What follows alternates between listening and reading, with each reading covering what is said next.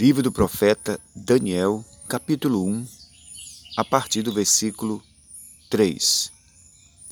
Disse o rei Nabucodonosor ao chefe dos seus eunucos que trouxesse algum dos filhos de Israel, tanto da linhagem real como o dos nobres, jovens sem efeito nenhum, de boa aparência, instruídos em toda a sabedoria, doutos em ciência, versados no conhecimento e que fossem competentes para assistirem no palácio do rei e lhes ensinasse a cultura e a língua dos caldeus.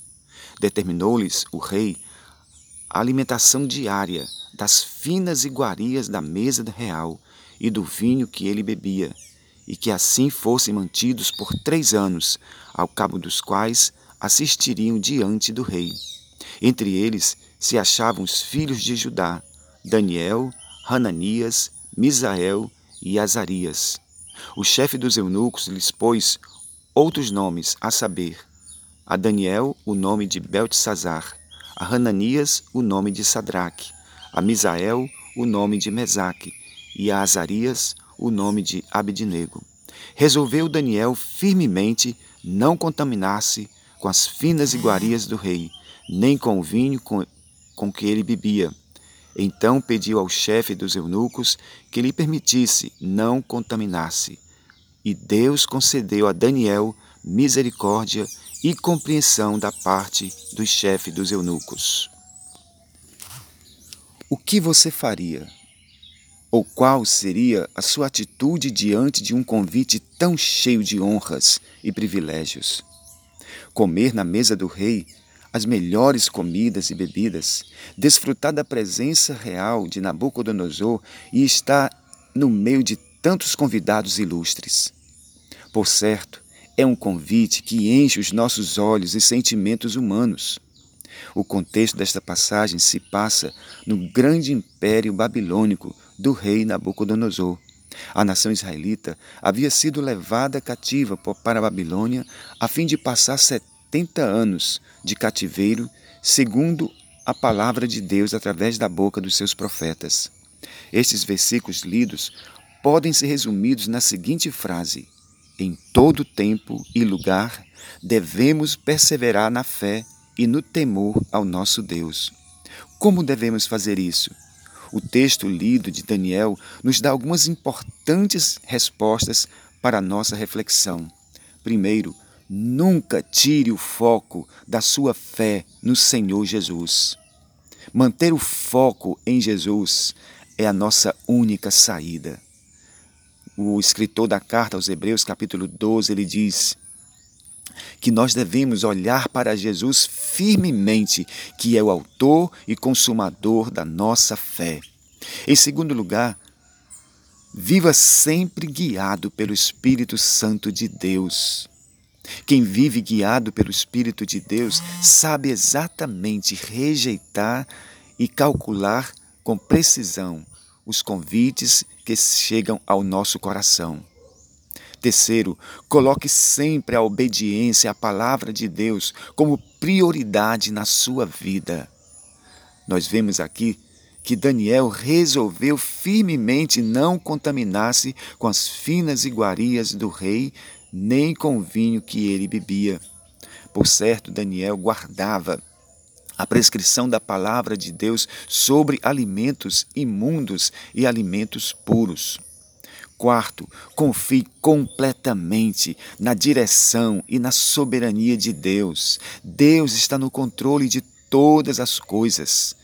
Nada foge do seu controle, nada foge da vontade de Deus. Vejamos agora quais são as lições práticas para nós hoje desta atitude registrada na vida de Daniel e seus três amigos. Primeiro, estejamos atentos. O inimigo procura oferecer os seus melhores banquetes para desviar nossa atenção da mesa do Senhor. Lembremos-nos das palavras de Paulo: Não podeis ser participantes da mesa do Senhor e da mesa dos demônios. Deus tem ciúmes dos seus filhos. Em segundo lugar, estejamos atentos às propostas do inimigo para nos desviar do nosso propósito de adoração ao nosso Deus. Lembremos-nos do que ele propôs a Jesus no dia da tentação do deserto. Ele disse: Tudo isso te darei se prostrado me adorares. Jesus prontamente disse: Arreda-te de mim, Satanás, porque somente ao teu Deus adorarás e só a ele darás culto. Em terceiro lugar, estejamos atentos e firmados na obediência à palavra de Deus, pois o inimigo fará de tudo de forma sutil para nos levar a quebrar a aliança que um dia fizemos com o Senhor Jesus. Lembremos-nos da resposta de Pedro diante das autoridades que lhe forçaram a negar sua fé. Ele disse: Mais importa agradar a Deus do que aos homens. Ó oh, poderoso Deus, que atitude tão maravilhosa de Daniel e desses três amigos de Daniel.